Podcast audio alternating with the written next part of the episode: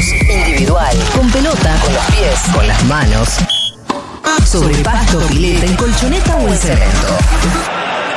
No importa cómo ni dónde. Si es deporte, nos lo cuenta Santi Lucía.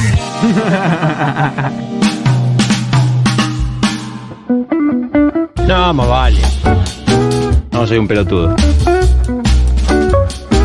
¿Cuántas hojas que trae Santi Lucía hoy? Tremendo. Hay muchísima información. Pero tenía la ley de medio. decreto, ley de medio. No, tenía la ley de medio. Sí, también, eh, nada, tenía algunas cosas de Panamá que estuve viendo que son impresionantes, que tienen que ver con la Claro. selección argentina, no con la fecha, ¿no? Pero Panamá, eh, encima de todo, digo, el partido es lo menos importante del jueves. Eso Hey, ah, está hey, claro, está es todo- como una exhibición, ¿no? Está Como todo vinculado a una fiesta, a una celebración.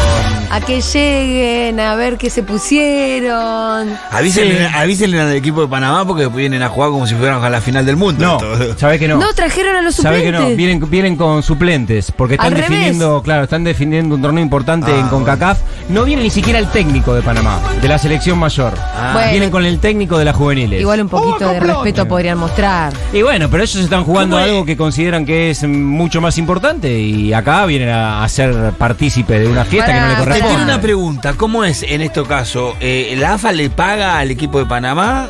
¿El equipo de Panamá le paga la AFA Sí, para no, jugar? no, paga el país que organiza. Ar- Argentina. Eh, son, son acuerdos comerciales, así que de- de- debe tener un cachet. Pero ¿por qué se elige a la selección de Panamá? No, me parece que la que estaba, ¿no? No, no, porque con los europeos ya es imposible jugar por una cuestión de calendario hace unos cuantos años. Sí. Los sudamericanos tenían las fechas cerradas, no querían un, un rival de, de exigencia que venga con la intención de, de jugar un partido que, que po- podría ser importante o que ponga al seleccionado argentino en un lugar de tener que exigirse. Así que buscaron lo que, lo, lo que tenían. Y el segundo rival es Curazao. ¿Quién? Curazao. ¿Es un El martes en Santiago del Estero, sí. Es una colonia holandesa que tiene una liga de fútbol semiprofesional. Y que. ¿Pero por qué no organizan con Dieguito, con el Pitu, Sí. con Santi? No, o titulares contra suplentes, Con que es, Iván. es mucho más competitivo. No, que- yo para que traer a Curazao le hubiera traído a la selección de Bangladesh. También, bueno, se pensó también que Argentina pueda jugar en junio. unos sope que no hicieron el aguante en todo el mundial. Eso, ¿tiene selección Sí. Bangladesh? Tiene selección, Ah. de hecho se habló de la posibilidad de que en junio Argentina eh, Ah, vaya a jugar. Hubo una gira Eso hace sería poco de lindo. funcionarios a Bangladesh, pero hay cuestiones vinculadas a la seguridad que aparentemente no estarían todas las garantías para que vaya un- Y una selección sería un campeona del quilombo. mundo con estrellas, sí, importante. En Bangladesh no tienen- son más fanáticos que nosotros. Absolutamente, y no tiene tampoco un estadio con, con, con todas las condiciones también para garantizar fundamentalmente la seguridad. De la fiesta no se sabe demasiado, sí que va a ser eh, lo grueso después del partido. Digo, el momento que todos esperamos es en el que estén en la mitad de la cancha o en el escenario y Messi levante la Copa del Mundo. Digo, todo, todo el jueves eh, va a estar apuntado en eso. El clímax, digo, más allá de artistas, de los campeones del 78, Conga creo que está, ¿no? Como 86, artista invitado. la Conga, probablemente el Ali, la T y la M, Nahuel Penisi.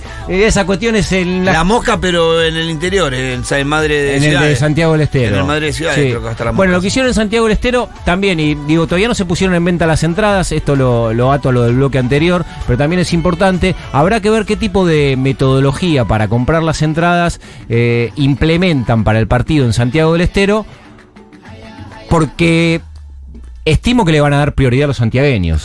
En este tipo de ventas horizontales y abiertas. Si llevan un partido a una provincia, lo lógico sería que los habitantes de esa provincia tengan la posibilidad de ir a ver a la selección, teniendo en cuenta que obviamente va a estar excedida la demanda en relación a la oferta que haya. ¿Cómo lo van a implementar? No sé. Espero que por supuesto eso se tenga en consideración. Porque si ponen en venta las entradas de manera horizontal y terminan comprando eh, la entrada, lo porteño, lo bonaerense, de Neuquén, Chubut y estamos en la misma. Así que hagan, a- no sé cómo, que se las ingenien de alguna manera, todavía no lo anunciaron, para darle prioridad al pueblo santiagueño, al menos Claro. el 50% de las Claro. entradas, ¿no? Si llevan a la selección a jugar al Madre de Ciudades, Sí. que lo que están haciendo... Es un lindo estadio, ¿no es cierto? El estadio es hermoso. Es chico, ¿no? Es nuevito. Es, es moderno, claro, pero entran 32 mil espectadores. Mm. Porque están, está el estadio mm, eh, diseñado con butacas en toda, eh, en, en- en todas las gradas. Lo que van a hacer ahora es, y ya lo están haciendo, es levantar algunas de las zonas que están delimitadas como plateas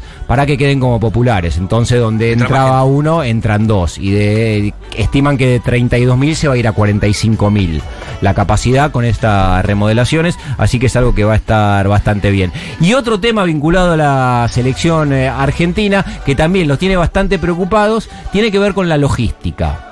Hoy empezaron, en realidad Es un ayer, problema. ayer empezaron a llegar los jugadores del seleccionado argentino.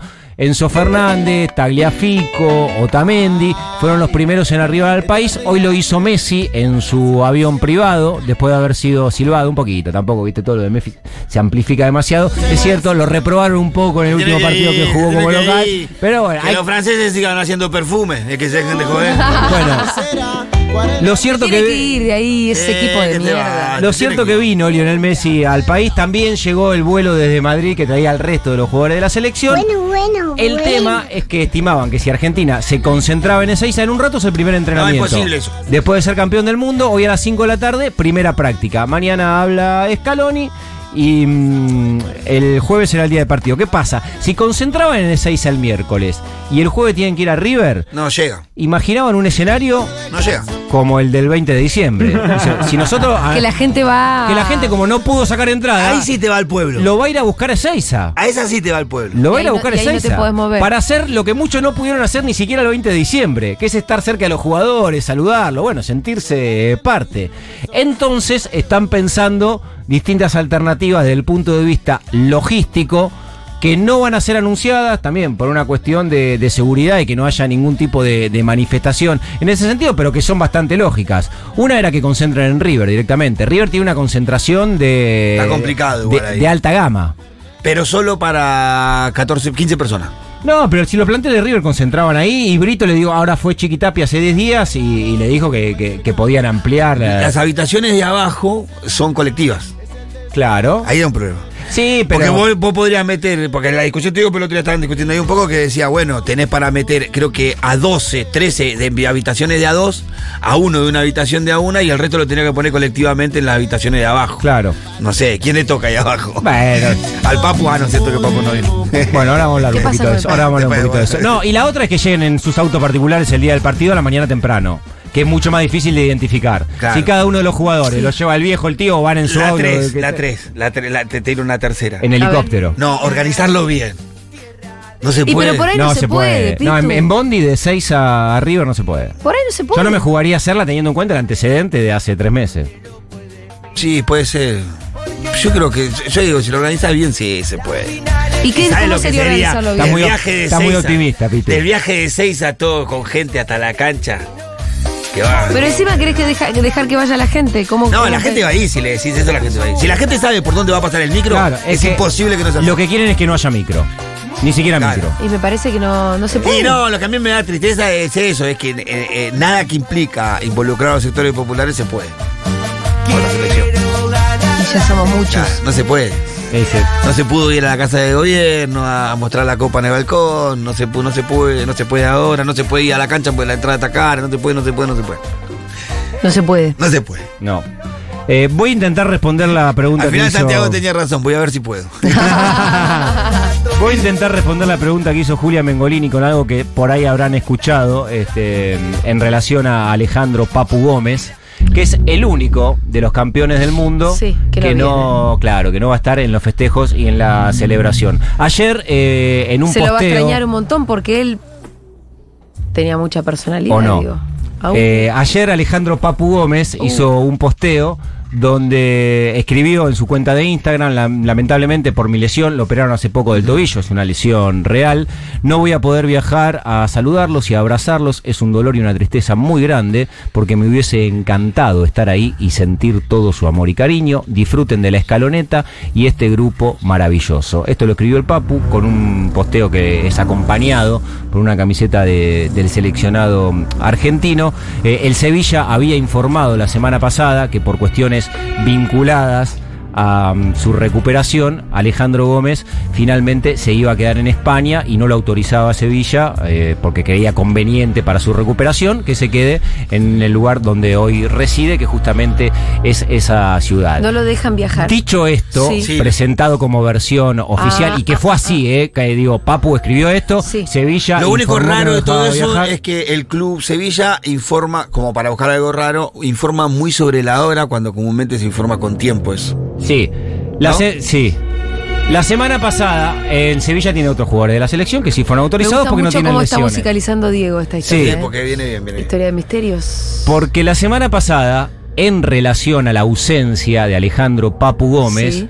se empezó a reproducir un rumor que no fue desmentido e intuyo que tampoco va a ser eh, desmentido porque en cuanto a algún protagonista diga no, eso es una boludez, lo único que hace es amplificar esa versión que, que apareció y que fue muy difundida y que de hecho estos posteos del Papu Gómez para muchos llamativamente no tuvieron ninguna respuesta de los jugadores de la selección argentina. Abajo de Papu te vamos a extrañar. Absolutamente. Cuando un me gusta. venían siendo muy cariñosos. No hay ni un me gusta. Venían siendo muy cariñosos entre ellos. Sí, con, con un pibe que tiene un perfil altísimo, Julia. Si hay algo que lo caracterizó. Es el que baila, el que- el que anima la fiesta. Absolutamente. eh, Es el que estaba, el que estaba en el famoso vivo cuando estaba sentado al lado de Messi.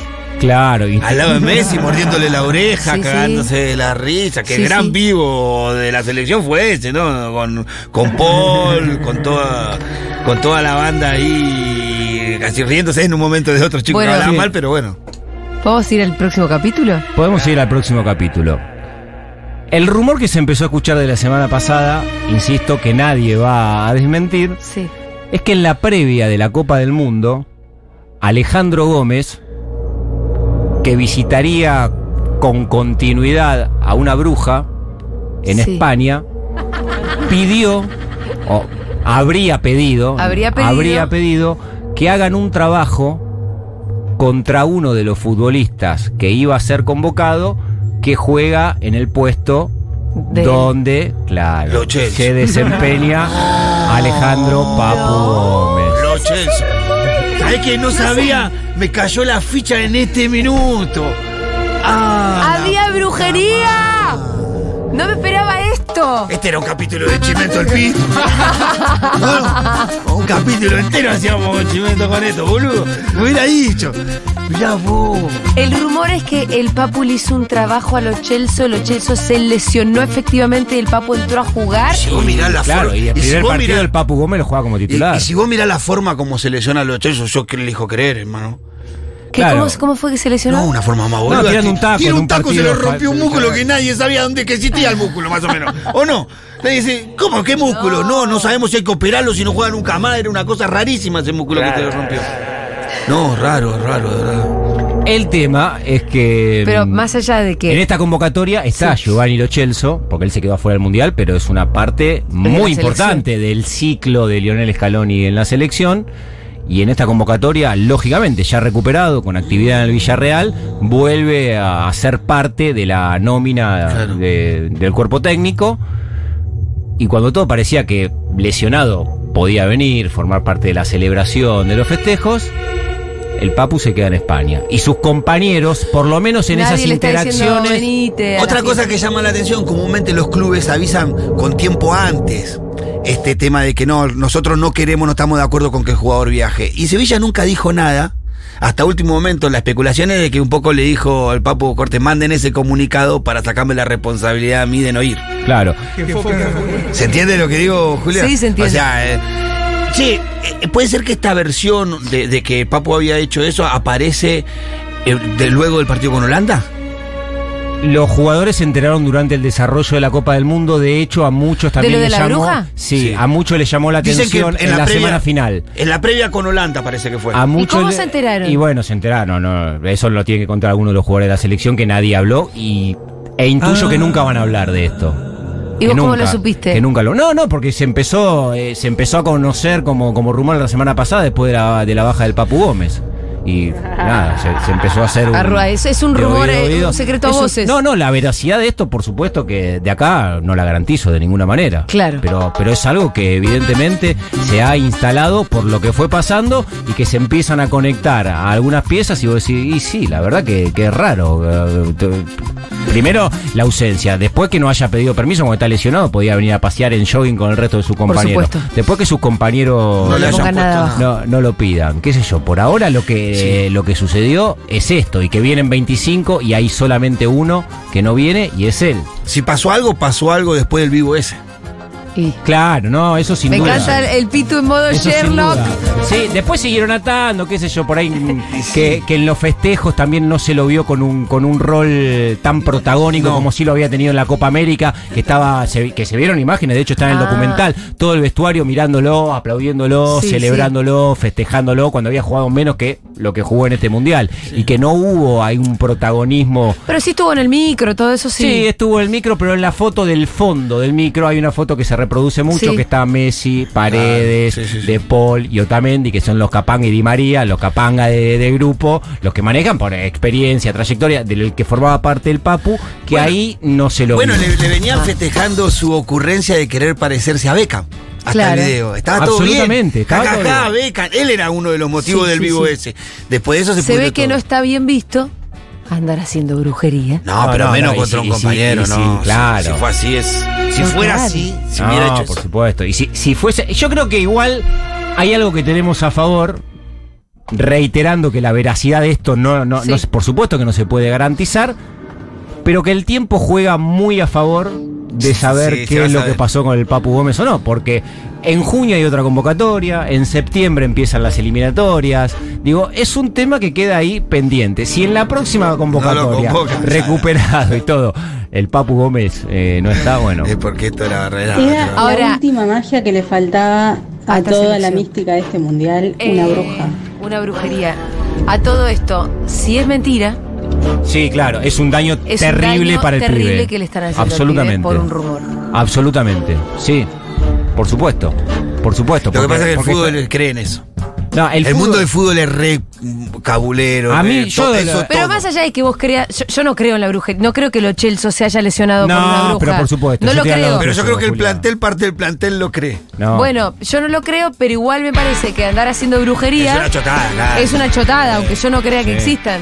Sí, igual lo esotérico tiene un lugar en el fútbol, fortísimo, mucho más potente de lo que pueden imaginar Sí, claro. eh, muchos, ¿eh? Si vos ya nos trajiste un montón de Un historias. montón de historias y yo lo conté en Segurola en la primera temporada de Sí. Segurola del Mundial 2014 que a mí me tocó entrar al vestuario de la selección durante el Mundial de la concentración y era muy impresionante, ¿eh? Sí. Parecía que estabas entrando a un templo.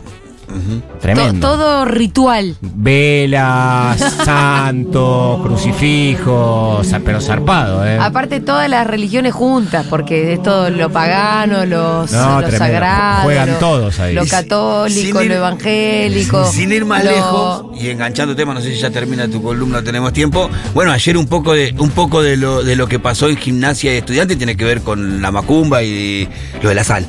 Sí, Bueno, claro, tenemos, un- un tenemos capítulo Santi, histórico. ¿cuánto tiempo tenemos? Lo del que vos quieras, Julio. ¿Te acordás cuando jugábamos a que me tenías que resumir en pocas en palabras? pocas palabras, sí, es cierto. Un ¿Cuánto desafío tiempo tenemos, tremendo. Mirush? ¿Dos?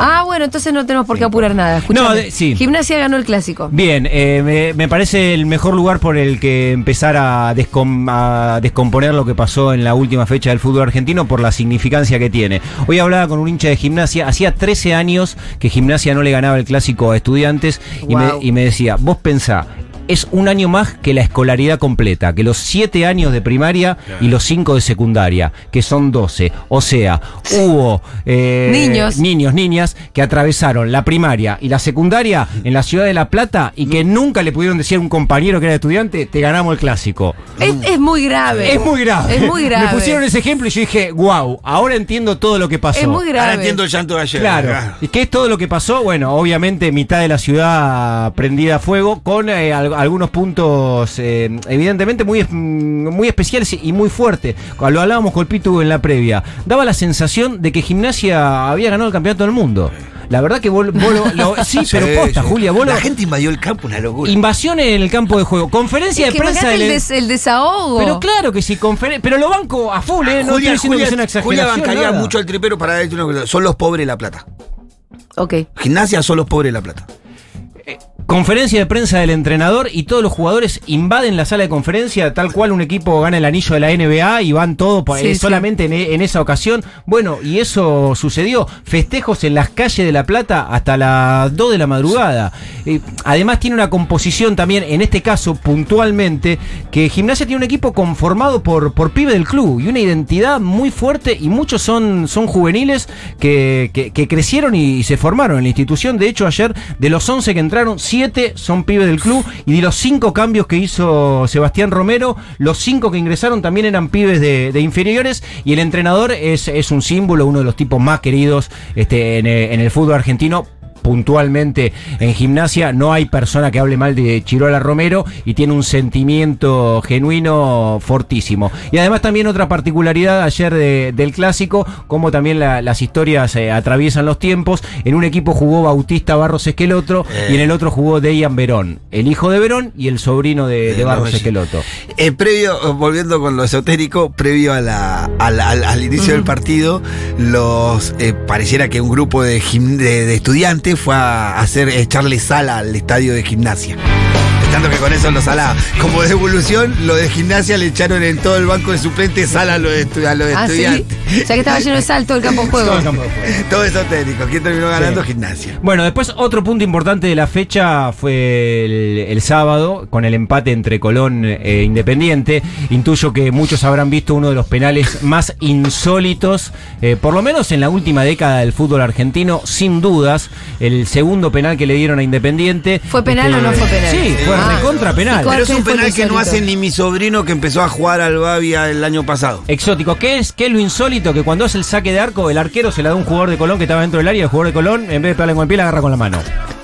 Le dio la pelota al arquero y la levantó con la mano al piso. Así como. Así de pelotudo como, como lo escuchá, como lo estoy contando yo. Y ahí nomás así de penal. boludo fue el penal. Sí. Claro, lo que pasa es que habitualmente. Fue penal Casi tan. Su- Un gol en sucedió- contra. Claro, Sí, sí, sí. pero eh, ¿qué es lo que argumentaba el jugador? Que quería acomodar la pelota en otro lugar. Y, ha- y hay jugadas análogas donde los árbitros, digo, que como, como es tan insólito, eh, le dan la veña al jugador y le dice, bueno, está bien, haz el saque de arco, ¿viste? Porque no, no puede ser que te dé la pelota y vos la levantes con la mano como si fuera eh, un pibe que, que tiene tres años que está yendo a la escuelita de fútbol. Fue ese tipo de penal. Pero bueno, se desconcentraron y sucedió. Y, pero bueno, eh, la consecuencia del partido, más allá de ese hecho puntual, es que mm, la conducción de Fabián Doman al frente de Independiente, el primer entrenador les duró solamente ocho partidos. Porque también fue algo bastante contradictorios en términos de, de- los mensajes que se bajan, que el entrenador de Independiente después del partido se sienta en la conferencia de prensa y ya se venía rumoreando de que mm, si había un resultado que no era favorable,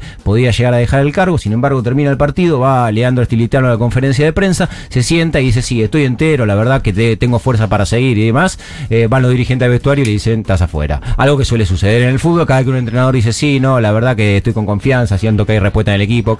Cualquier cosa que hable de la continuidad de un entrenador quiere decir que si no es a la semana, será a la segunda o a la tercera, pero que se va a quedar sin laburo. Acá lo exótico del caso es que lo eh, habló en conferencia de prensa y a los 40 minutos estaba afuera del club. Y lo que vino ahora en Independiente es una, una vuelta, una seguidilla de, rumores en relación a quién puede eh, agarrar el cargo de entrenador. Pensaron en Carlos Tevez, porque es un, es un nombre que está vinculado al espacio político que comparte en este caso con, con Fabián Doman, pero que es muy bostero también Carlos Tevez y que bueno, parece que ahí no hubo acuerdo y Carlos Tevez no va a ser el entrenador. Y después en, la vuelta que están pegando buscando técnico en Independiente, eh, Gerardo Martino, Ariel Ola, mm, Antonio Mohamed, Gustavo Alfaro, todos dijeron que no. Así que habrá que ver por quién se deciden. Puede ser Pablo Guedes, Sebastián Méndez. Eh, fueron a, a un nombre importante y por ahora las respuestas no fueron favorables. Mira, la misma lista de técnicos sonaba ayer cuando terminó el partido de Boca. Exactamente la misma. Porque también quieren rajar al técnico de Boca. Sí, sí, pero como que Es son, los técnicos que están sin. Sí, sin- Son los que están sin laburo. trabajo. Claro, no, y aparte son técnicos en algunos casos de mucha valía y, Sí, y de Martín, jerarquía probada. dámelo ya, ¿no? ahora, Martín. Con distinta línea, con distinta metodología, con distintas lecturas, pero todo de mucha jerarquía. Nos queda poco tiempo, involución en Boca. Sí, segunda derrota consecutiva. La verdad que uno no sabe dónde termina el, el tobogán de Boca en este ciclo de. A del ver negro cómo musicalizás esta, Dieguito. Pero jugó muy mal. Volvió a jugar muy mal Boca. Sí. Volvió a jugar muy mal. Segunda derrota consecutiva. Lo que ayer sucedió en la bombonera, que por lo menos con, con la ebullición que, que ayer se vivió, no había sucedido, es que ante un mal partido, ante una derrota, hubo reprobación evidente por parte de la bombonera. De hecho, hubo dos jugadores silbados y reprobados que el entrenador lo sacó en el mismo momento. Uno es Paul Fernández y el otro Sebastián Villa. Eh, Paul Fernández hay una jugada que pierde la pelota 20 minutos del segundo tiempo en la mitad de la cancha y se le, yo hacía rato La que no lo veía. se levantó la, se levantó la bombonera y le empezaron a hacer gesto de que lo cambie, pero no era uno o dos plateístas, era Todo. toda la cancha pidiendo que lo saquen. ¿Y qué hace el cuerpo técnico? Que acá, en, en ese sentido, sí. Este, a veces hay que tomar Menos decisiones. claro. no, menos ¿Y qué, tacto qué que hace el, qué hace el entrenador? No, pero por supuesto, ahí, después de que la cancha de Boca haga eso, lo que tiene que hacer eh, un, un entrenador es ese no sale. Porque cuando salió se comió la reprobación, No lo puede poner más. los insultos. Porque después que la gente le pidió el cambio, el técnico fue, llamó a uno del banco y lo sacó. Que se vaya, que se... Y sí, Y aparte después ya la gente te, te va a terminar dando te instrucciones. termina de- condicionando, Un, absolutamente. un técnico inteligente y con experiencia lo sacan en el entretiempo. Y por cómo estaba el A clima, Paul, sí. a Paul lo sacan en el entretiempo. Sí, pasa Porque era que- natural que iba a pasar eso, lo iban Sí, a putear. que desde lo emocional ahí el partido también fue pendulando de una manera rara porque Boca empieza perdiendo 2 a 0. En el último minuto del primer tiempo hace un golazo Pallero de tiro libre y en la primera jugada del segundo tiempo le hacen el tercero a Boca. Entonces cuando Boca salía al segundo tiempo, que había expectativa, bueno, descontamos al final del primer tiempo, el equipo va para adelante y en cuanto mueven la pelota le hacen el tercero y ahí fue el Yo fui al baño y perdíamos 3 a 1 cuando volví. ¿Qué onda? ¿Qué pasó? Dije, 3 a As- 1. Así que al mal funcionamiento, al mal rendimiento, a un equipo que se empieza lentamente a, a desprender de los puestos de arriba, la reprobación del público le pone otro punto más, porque hasta ahora la verdad que lo venía sosteniendo con bastante hi- hidalguía, este, inclusive más allá de la que marca la, la norma futbolera convencional. ¿eh? El pueblo de Boca la venía bancando No, porque aparte- contra bien al equipo que no, no daba respuestas, y, pero hasta ayer. Ayer fue, me parece que el Y día. una de las cosas distinguidas de, de Boca es que, eh, una de las cosas que el, el público de Boca se golpea el pecho es que no silba a sus jugadores. Que no putea a sus jugadores. Una de las cosas, ayer no. No, bueno, hasta ayer se llegó. De hecho, ayer también eh, chiflaron al entrenador cuando, Todo, cuando salió de la cancha. Este, la paciencia y que, se venía achicando eh, a grandes pasos, aguantó hasta ayer. Y evidentemente, ahora lo que le viene a favor, si quieren, al, cuerpo técnico, es que vendrá una, eh, una semana que, como juega la selección, no hay campeonato local, más allá de que Boca juega por la Copa Argentina. Pero bueno, tiene cierto tiempo para, para respirar, para, para afrontar lo que viene de otra manera, pero está recontra condicionado el ciclo de Ibarra, fundamentalmente por la involución, no es que el equipo mejora, la verdad que cada partido que juega parece que lo hace un poquito peor. Bueno, así termina esta columna. Pitu viene río, lo tendrían que ver. La carita de Pitu mirando al piso con los ojos perdidos. Gracias, Santi. Nos vemos Chau, el lunes. chau, hasta el lunes.